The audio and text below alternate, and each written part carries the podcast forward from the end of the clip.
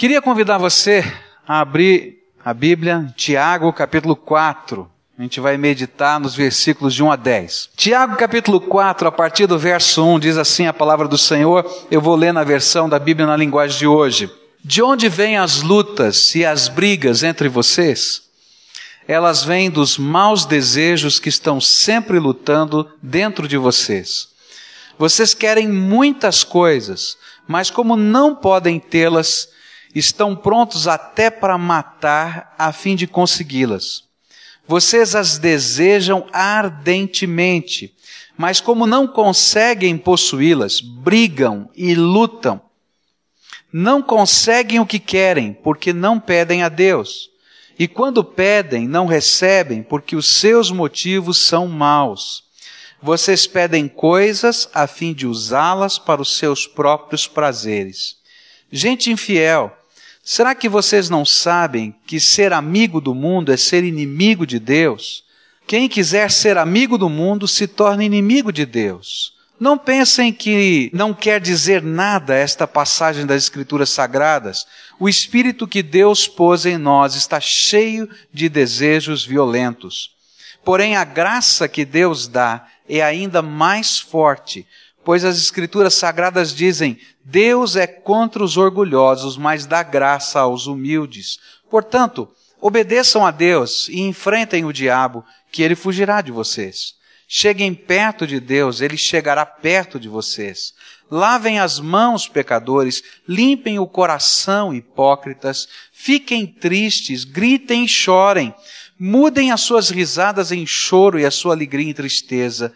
Humilhem-se diante do Senhor e Ele os colocará numa posição de honra. Começamos a perceber que Tiago estava lidando com uma igreja que tinha uma série de problemas e dificuldades em termos de relacionamento ele vai citar aqui, no contexto dessa carta, vários desses problemas. Pessoas que estavam falando mal umas das outras, e por isso ele vai ter que falar do problema da língua, do boato, da fofoca, e fala de uma maneira tremendamente violenta dizendo: olha o mal que isso faz.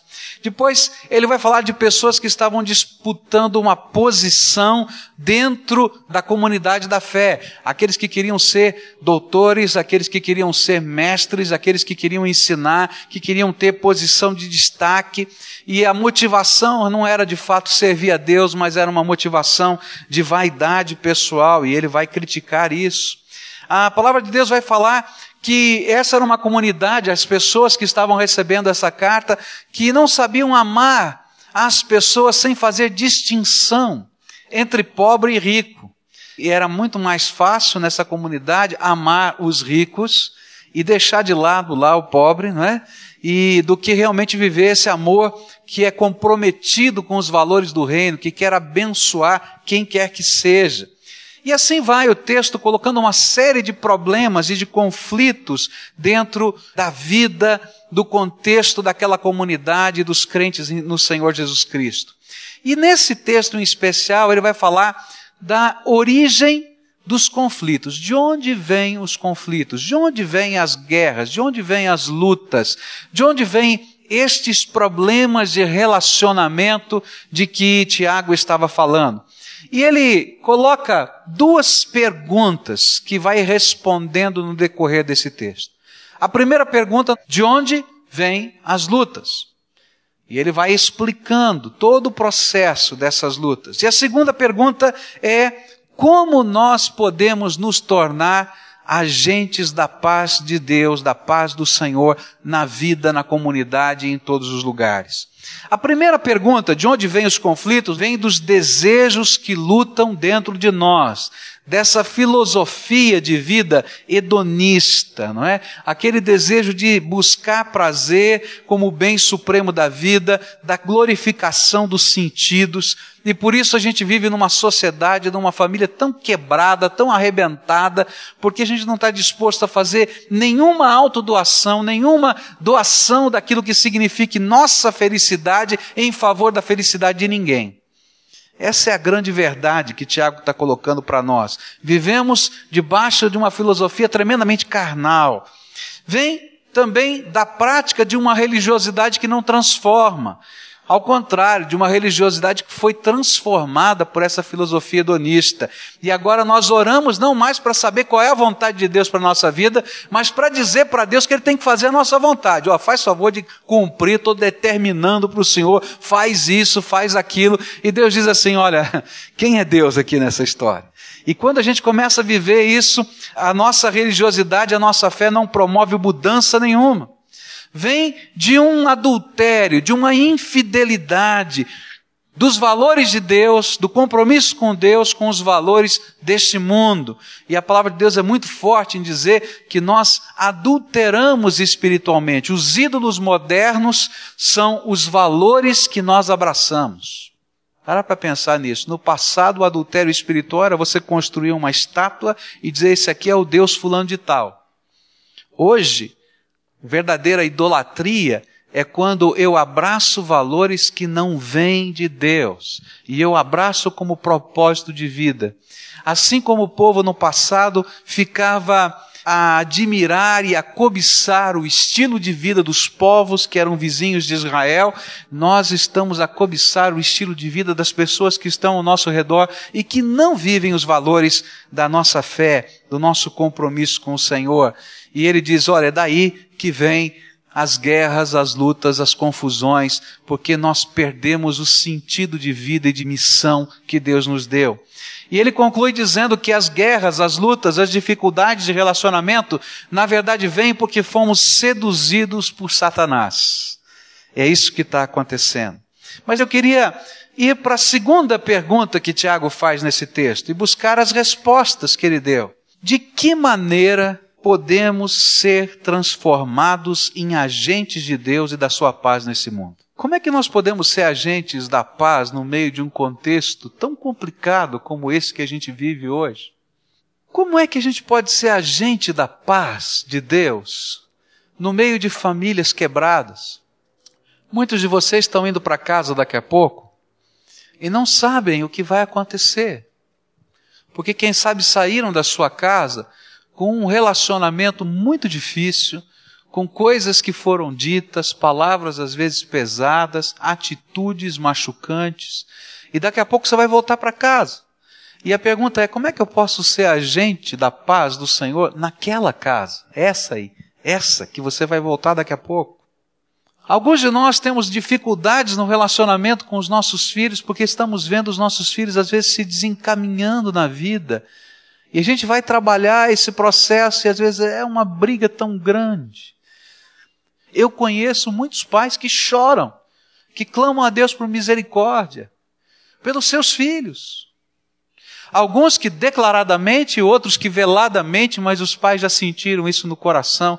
Como é que eu posso ser um agente da paz dentro do contexto dessa casa que está em guerra, que está em luta, que está em angústia? E não sei se você sabe como é que funciona a dinâmica de um drogadito, né? Ele começa se envolvendo com as drogas, depois ele não tem dinheiro, ele começa a roubar dentro de casa para poder comprar as drogas, depois ele começa a roubar dentro do prédio onde você mora, e aí o síndico bate na tua porta para dizer: escuta, olha, teu filho, né? Aí fica muito visada a situação, ele começa ou traficar droga ou roubar na rua. E essa é a guerra que a gente está vivendo. São as batalhas que estão dentro de nós. E como é que a gente pode ser agente da paz nessas horas? Como é que eu posso ser agente da paz quando eu vou para aquele mesmo emprego, aquele mesmo trabalho, que eu saí na sexta-feira, ou quem sabe no sábado, com o coração apertado, por causa de coisas que aconteceram, de relacionamentos turbados, complicados. Como é que eu posso ser um agente da paz na vida, no dia a dia? E a resposta de Tiago também é muito direta. Ele começa a trabalhar primeiro o nosso coração. Toda vez que Deus nos chama a ser agentes da paz, Ele não começa no outro. Ele não começa no filho, ele não começa no chefe, ele não começa na situação que você deixou lá naquela pessoa que ficou em casa e que não está aqui.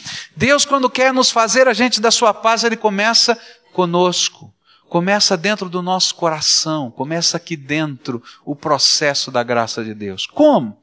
Então a palavra de Deus nos diz assim, versículo 9: Fiquem tristes, gritem, chorem, mudem as suas risadas em choro e a sua alegria em tristeza. Tiago vai começar a falar que toda vez que Deus vai promover mudança na nossa vida, ele começa trabalhando o nosso coração e nos fazendo enxergar o que ele enxerga. O que é que Deus está vendo dentro do seu coração? O que que Deus está vendo no meio dessa sociedade? O que que Deus está vendo nos contextos da nossa vida? Quando ele fala sobre toda essa filosofia hedonista, sobre esse negócio de buscar prazer, felicidade a qualquer preço, esse império dos sentidos que a gente vai vivendo, como é que Deus está olhando para tudo isso e o que é que Deus está sentindo?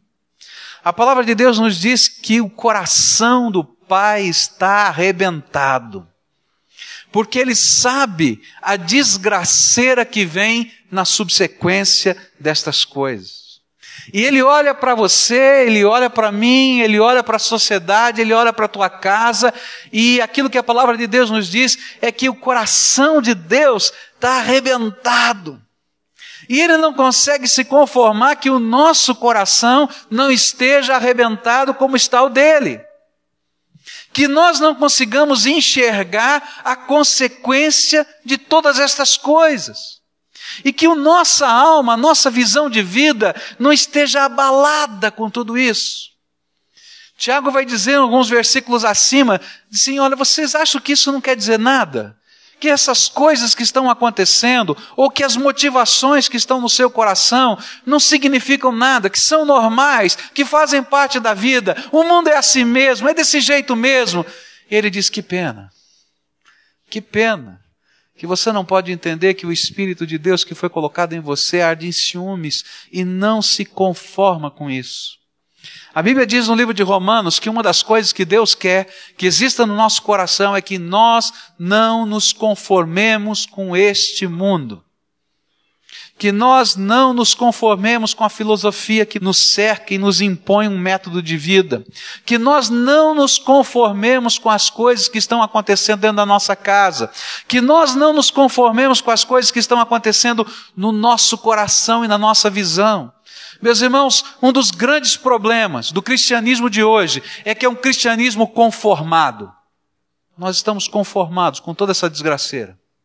Nós nos conformamos com a violência, nós nos conformamos com as crianças na rua, nós nos conformamos com o pecado, nós nos conformamos com a falha ética, nós nos conformamos com todas essas coisas e dizemos: olha, essa aí é a vida, é assim mesmo, não dá para fazer nada. Ou a gente vive desse jeito, ou a gente vai morrer de angústia e não tem jeito. E a palavra de Deus é o contrário.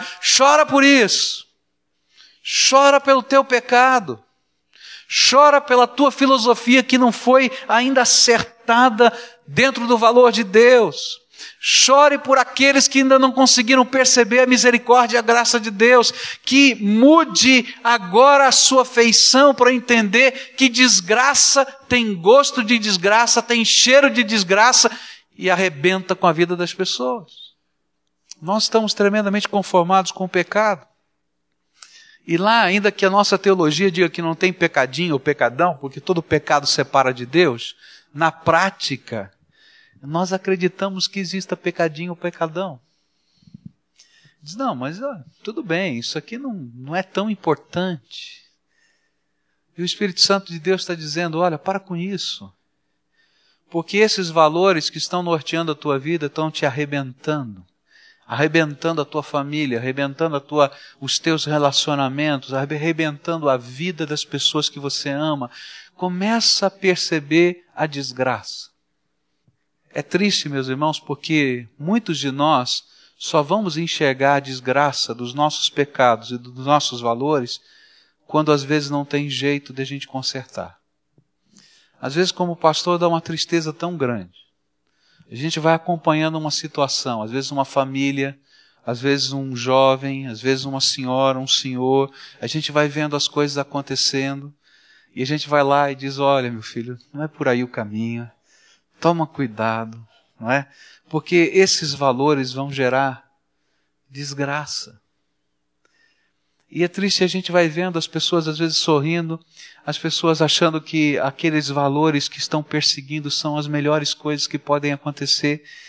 E de repente aquelas desgraças que não foram profetizadas, só foram percebidas porque a consequência natural do pecado é desgraça. Elas começam a acontecer. E queridos, não tem jeito. A gente vai passar pelas consequências do pecado. Algumas pessoas dizem, mas Deus não perdoa, pastor. Deus não, não transforma. É. Mas eu quero dizer para você que as consequências virão. E você vai ter que caminhar ao longo dessas consequências. Deus pode transformar uma gravidez adolescente num ato da misericórdia restauradora de Deus. Mas você vai ter que passar por essa gravidez vai ter que aprender a ser mãe quando você não sabe nem ser filho. Vai ter que ir para a escola com o bebê no colo, porque nem a escola você terminou. E não tem jeito da misericórdia de Deus fazer esse bebê voltar para tua barriga e para a história. Não tem jeito. Se você é um adúltero, está vivendo em infidelidade, meu querido, a sua família vai se arrebentar. Porque não tem jeito de uma família viver em unidade de amor quando o adultério, a mentira está sendo trabalhado. E vou dizer mais: se você é um servo de Deus e está em pecado, eu vou dizer isso com muito temor e tremor, mas é verdade que eu vou falar. Pode ser que todo mundo na face da terra consiga esconder o seu pecado, mas você não consegue. Porque a palavra de Deus diz que ele coloca no holofote o pecado dos seus filhos para que haja correção e arrependimento. Se não vai sair no jornal o teu pecado ou o pecado dos outros, o teu sai na primeira capa. Com fotografia e tudo. Escreve o que eu estou falando.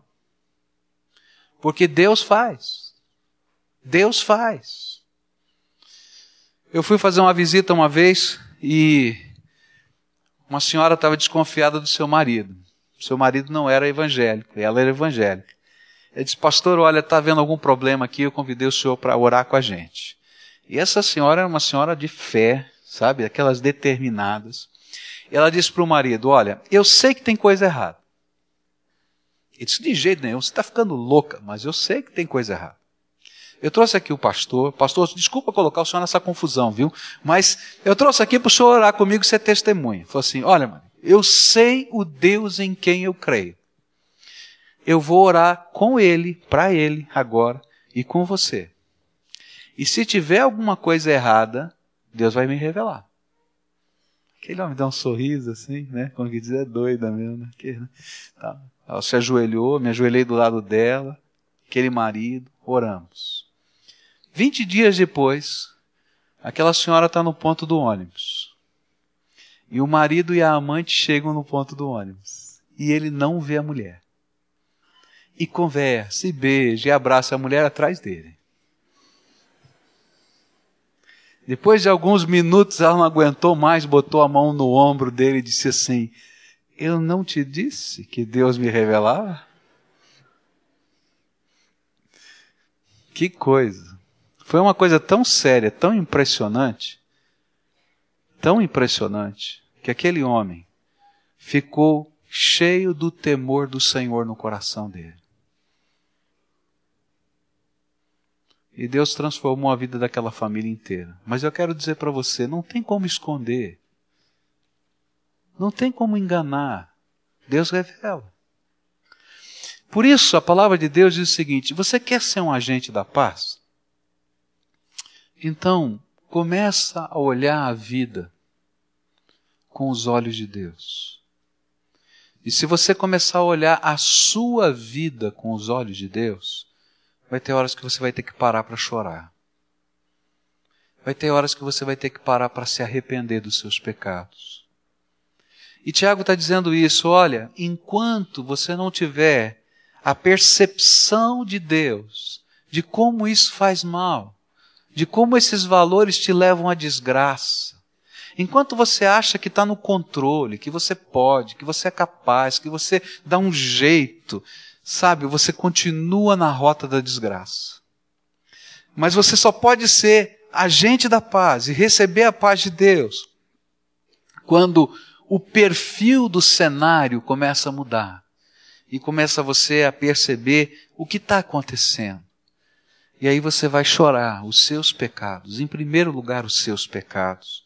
Você vai chorar as coisas que ainda não aconteceram. E se Deus te der esse privilégio de você chorar aquilo que ainda não aconteceu, eu quero dizer para você que isso é livramento e bênção de Deus sobre a tua vida.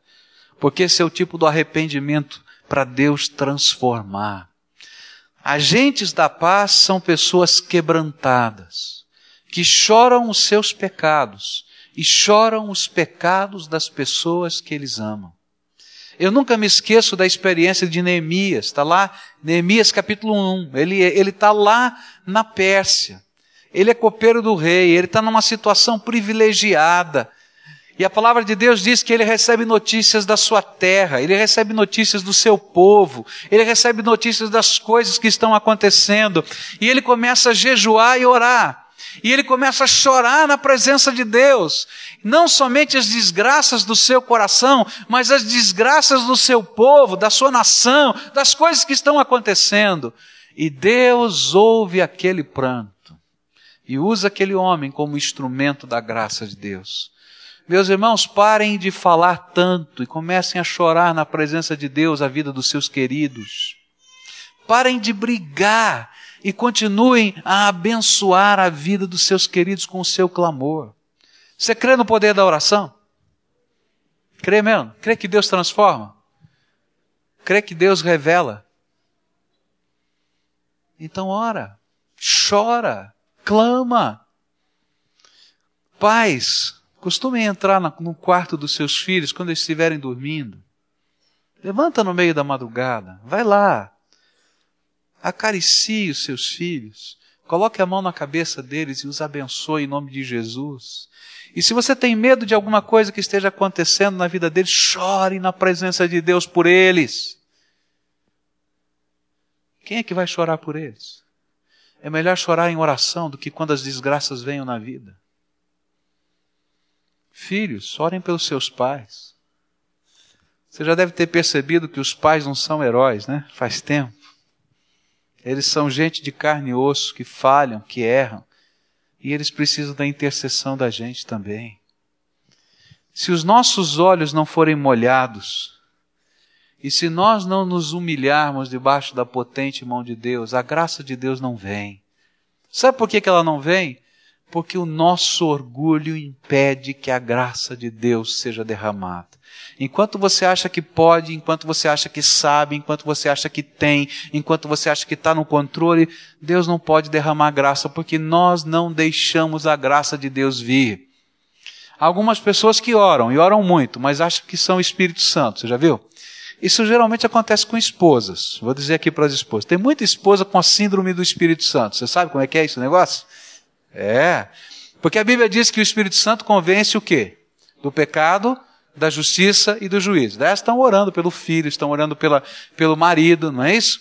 E querem a conversão. Mas elas não entendem que é o Espírito Santo que faz isso, né? Então vão lá e abre a Bíblia e prega o sermão e leva a fita do pastor e faz e põe a página aberta e põe na internet, entendeu? E aí não funciona.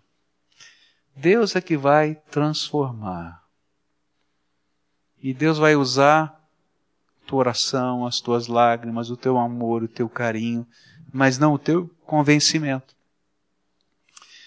Se eu não me humilhar debaixo da potente mão de Deus, não há como a graça de Deus se derramar. Versículos 6 e 10 diz assim: Porém, a graça que Deus dá é ainda mais forte, mais forte que a nossa inimizade, mais forte que o nosso pecado, mais forte que a nossa transgressão.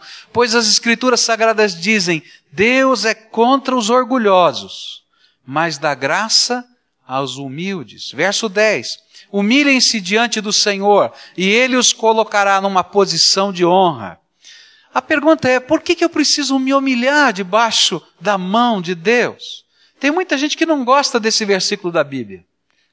Que Deus é esse que pede a minha humilhação? Que negócio estranho é esse? Sabe por que, que Deus pede a nossa humildade? É porque nós, seres humanos, temos a síndrome de Deus. Nós achamos que podemos tudo. Nós achamos que sabemos tudo. Nós achamos que temos o controle sobre tudo.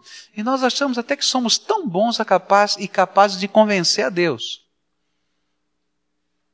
Do que ele deve fazer, do jeito que ele deve fazer. Você já viu que coisa mais esquisita, né? Tem um ditado que diz assim que a gente não ensinar o Padre Nosso ao vigário, não é assim? Mas você já viu como a gente quer ensinar a Deus a ser Deus? A nossa oração é assim, Deus, eu tenho que fazer isso, fazer aquilo, fazer aquilo outro, fazer aquilo outro. Não é assim? Né? E Deus diz assim: que tolice, eu tenho uma saída melhor. Não, Deus não faz, não muda, não. É, tem que ser assim, ó, desse jeitinho. Você já se viu orando assim? Eu já me vi orando assim. E já levei cada puxão de orelha. Né? Porque Deus está dizendo: olha, não é assim. Se coloca debaixo da minha autoridade. Humilhar-se debaixo da potente mão de Deus não é vergonha. Essa ideia de humilhar-se é colocar-se no lugar devido. Qual é o meu lugar? De criatura, de ser humano, de pecador. E qual é o lugar de Deus? Do Todo-Poderoso, soberano sobre todas as coisas. Humilhar-se debaixo da potente mão de Deus e dizer: Deus, tu és Deus. Eu sou só homem. Por isso, tem misericórdia de mim. Mexe na minha vida. Humilhar-se debaixo da potente mão de Deus para fazer diferença nessa terra é aceitar a autoridade e o direito de ter autoridade que Deus exerce sobre nossas vidas. Muitos de nós desejamos graça que vem de Deus, aquele favor que não merecemos, mas não entendemos que para experimentar a graça, Deus precisa que a altivez, o orgulho, a independência humana seja quebrada, seja colocada de lado. Precisa haver rendição, não há graça sem rendição, sem entrega, sem confissão, sem que Deus possa ser Deus na nossa vida. Se você quer ser um agente da paz nessa terra, você tem que saber que é só homem. Só homem.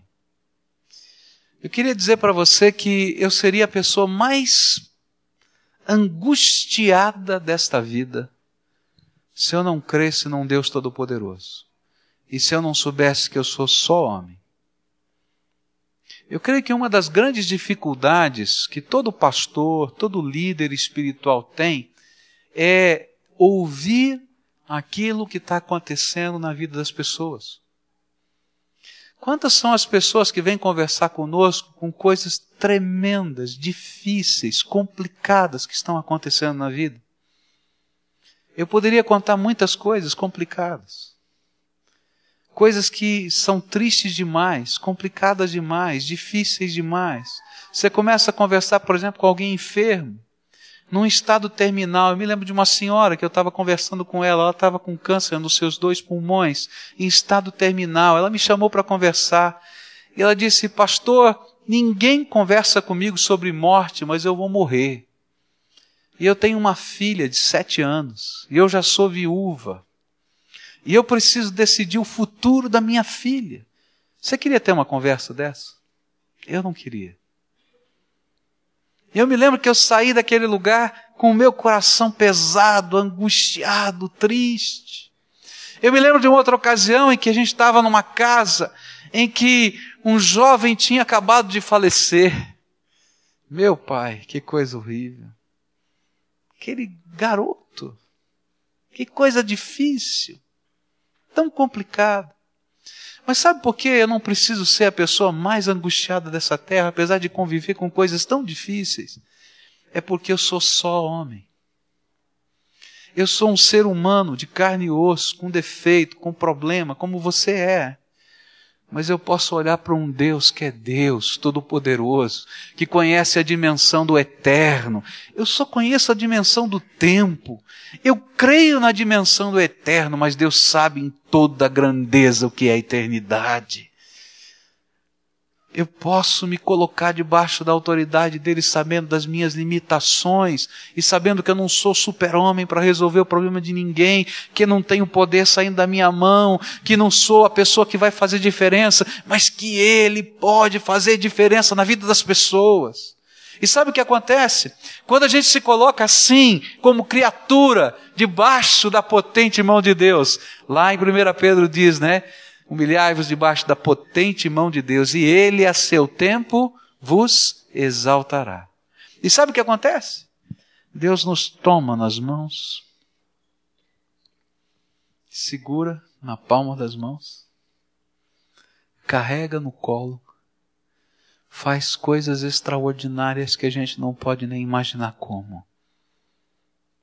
Quantas vezes a gente vai orar com pessoas que estão vivendo grande batalha. E a gente não tem nem palavra. Eu me lembro de um dia que eu cheguei num sepultamento, uma coisa tão triste. Um colega pastor tinha morrido, a família estava ali, uma situação muito ruim, e eu não tinha uma palavra para dizer. E eu dei um abraço naquela irmã, chorei com ela e oramos. Alguns meses depois ela veio me visitar. Ela disse assim: Pastor, o senhor sabe qual foi o momento mais consolador para mim? Eu disse: Não foi quando o irmão entrou naquele, naquele dia tão difícil para nós e o Senhor olhou para mim e disse: Eu não consigo falar nada para você, e chorou comigo. Sabe, eu tinha ouvido muitas palavras, mas naquela hora eu senti a presença de Deus tocando o meu coração, porque aquilo que eu estava vivendo ninguém podia responder, eu precisava sentir Jesus perto de mim. Que coisa tremenda é saber que quando a gente se coloca debaixo da autoridade, em submissão, em submissão ao Deus Todo-Poderoso, Ele, Deus Todo-Poderoso, se manifesta em graça na nossa vida. E nós nos tornamos agentes da paz, não porque a paz está saindo dos nossos lábios, da nossa mão, mas porque o Senhor se revela na nossa fraqueza. Meus irmãos, você vai voltar para você vai voltar para sua casa e vai voltar em fraqueza.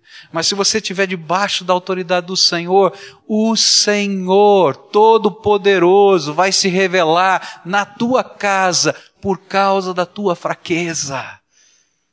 Ali, naquele contexto. É tremendo. Você está, quem sabe, aqui chorando. Deus, tem misericórdia de mim, porque os meus lábios são impuros, eu sou uma pessoa dura, a minha palavra é dura. Tem misericórdia, muda a minha vida. E a gente se coloca debaixo da autoridade. E começa a ver transformação primeiro na gente. E a gente vai chegar naquele lugar, as pessoas vão dizer: o que está acontecendo? E a graça de Deus se manifesta na tua fraqueza. Quem sabe você seja aquele dependente químico, né? Dessa família e está todo mundo chorando por você. E você diz: Eu não consigo sair dessa. E eu quero dizer: é verdade, não consegue mesmo. Porque você é de carne e osso, pecador, cheio de defeitos. Mas quando a gente se coloca debaixo da autoridade de Deus, reconhece a desgraça da nossa vida e pede que o Senhor se manifeste, Ele vem com a graça dele que é maior do que o nosso pecado e começa a revelar a graça transformadora dentro da nossa vida. Enquanto eu estou dizendo eu posso, não posso nada. E quando eu digo Senhor, eu não posso, tem misericórdia de mim, o Deus que pode tudo toma as rédeas da situação. Sabe quando eu me torno um agente da paz? Quando eu sou capaz de chorar os meus pecados, chorar as circunstâncias que estão ao meu redor, vendo a desgraça da filosofia que me conduz, que me impulsiona, que me motiva. E por causa disso, agora eu me coloco debaixo da autoridade de Deus. E digo: Senhor, tenha misericórdia de mim. E Tiago vai além. Tiago diz assim no versículo 8: Cheguem perto de Deus, e Ele chegará perto de vocês. E ele vai dizer: lavem as mãos, pecadores, e limpem o coração, hipócritas.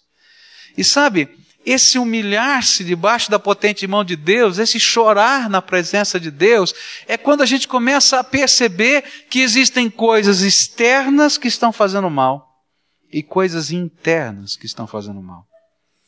Há coisas que você faz que fazem mal. Fazem mal para você e fazem mal para as pessoas que estão à sua volta.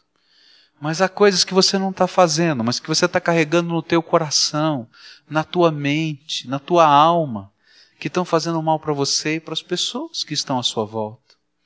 Alguns de nós carregamos revolta. Você já viu como a revolta que está dentro da gente faz a gente ficar amargo? E a gente vai espalhando a amargura por onde a gente passa. Alguns de nós vamos carregando dentro de nós ambição.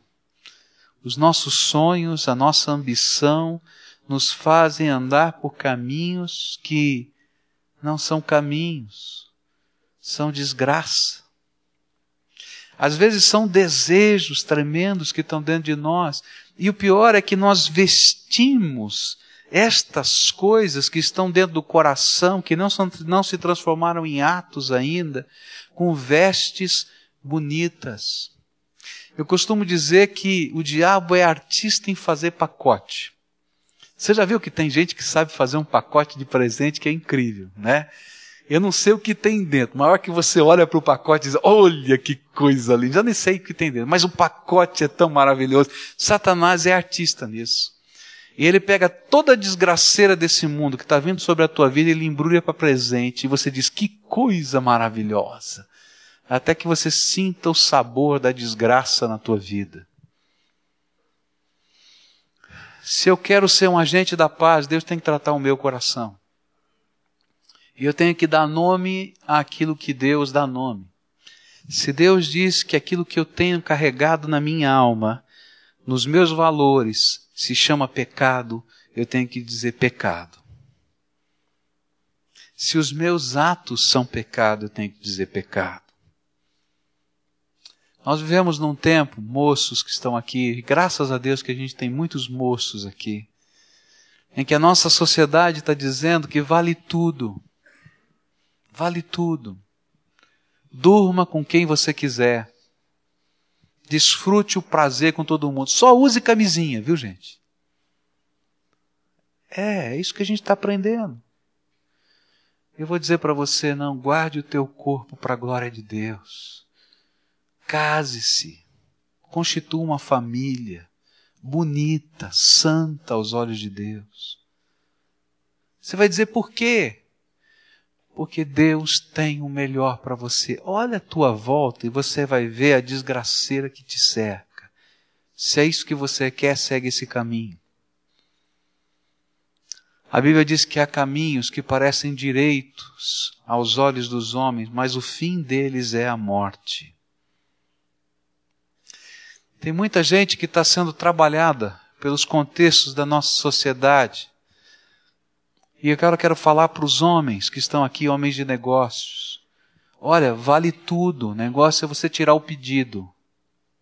Qualquer coisa. Sai com o pedido que você está bom.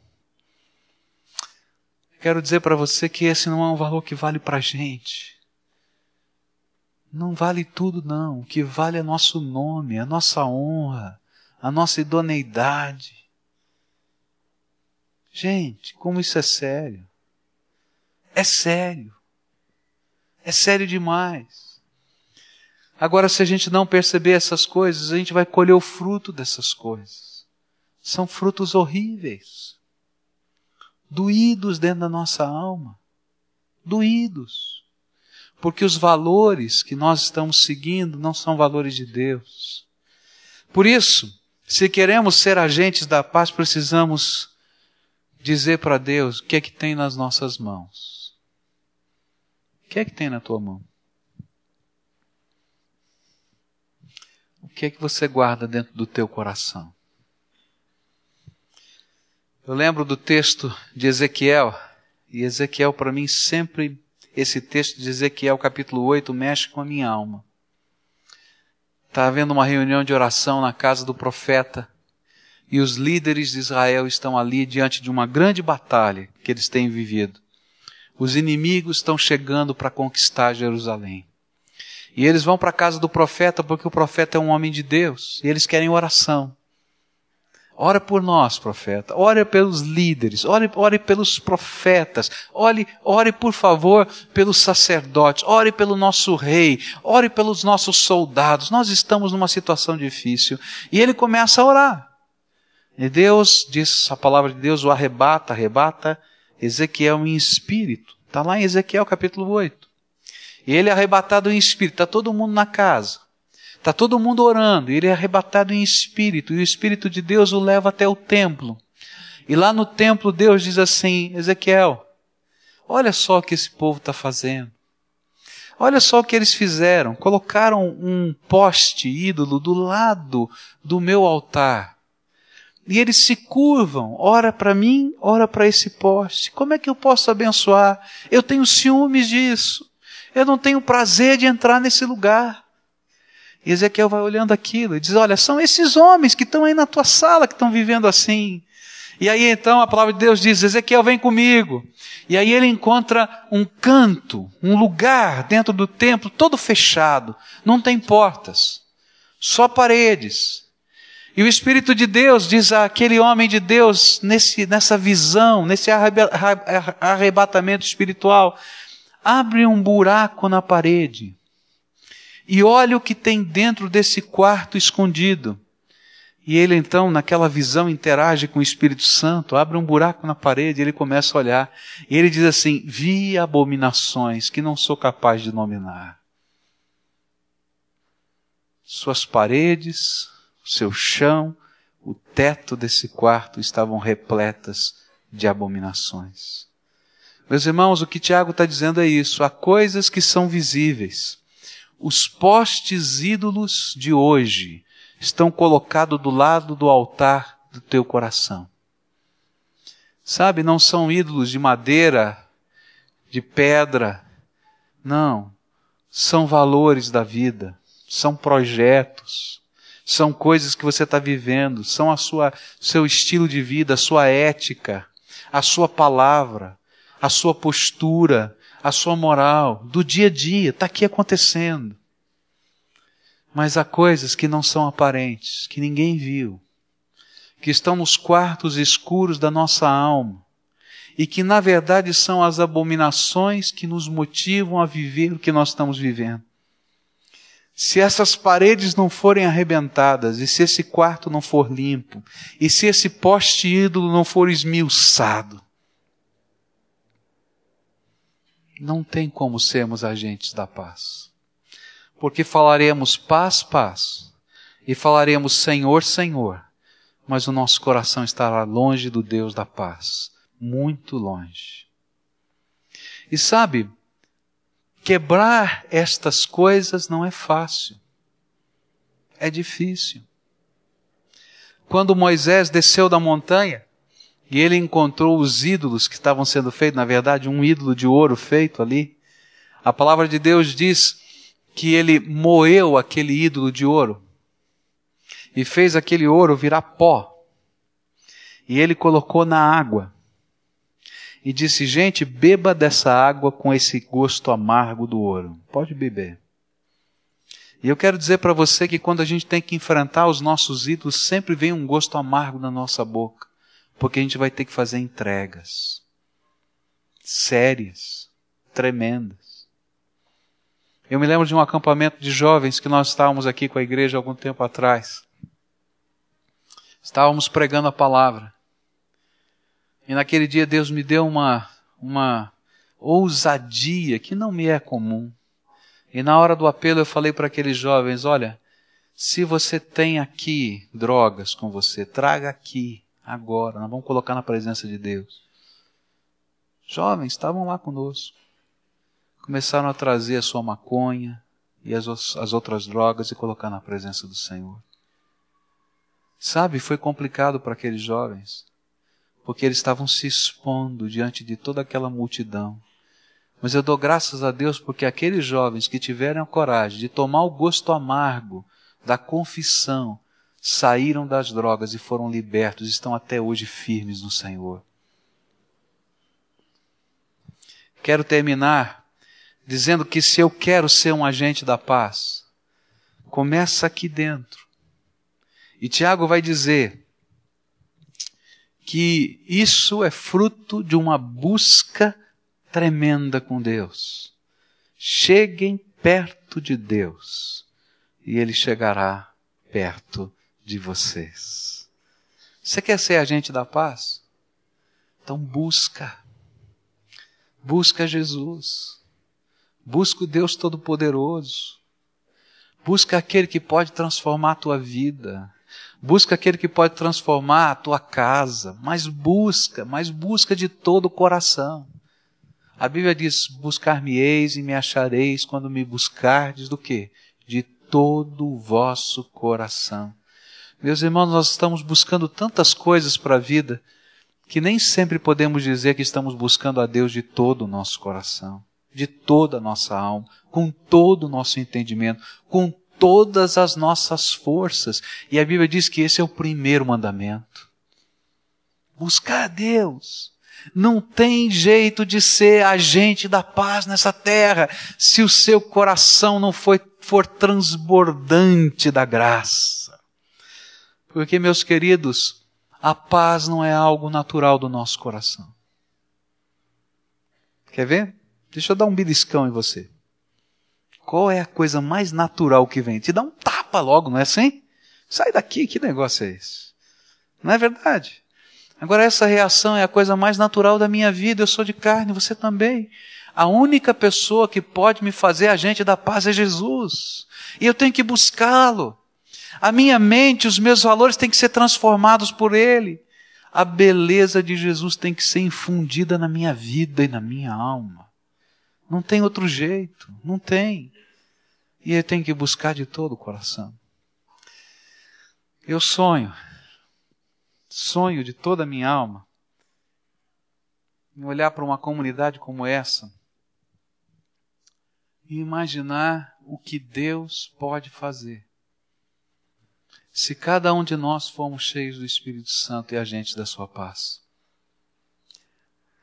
Olha aqui na tua volta e olha onde Deus nos colocou. Começa a olhar aqui, você conhece algumas pessoas, você vai ver quantos lugares diferentes da nossa sociedade nós fomos inseridos. Quantos?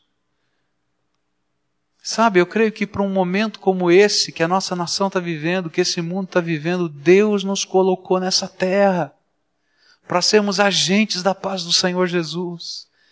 Mas, meus irmãos, o agente da paz não é aquele que tem um slogan, ou aquele que tem apenas um referencial de luta espiritual. Não.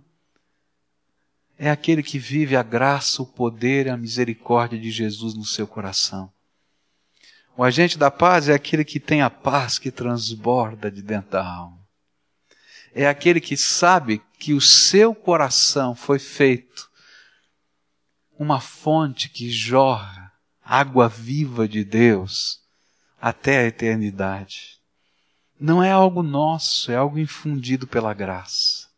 E Deus vai fazer isso lá na tua empresa, Deus vai fazer isso lá na tua escola, Deus vai fazer isso no teu namoro, Deus vai fazer isso, meus irmãos, em tantas áreas diferentes da vida. E onde há erro, e onde há pecado, é tempo de começar aí a transformação no poder de Deus.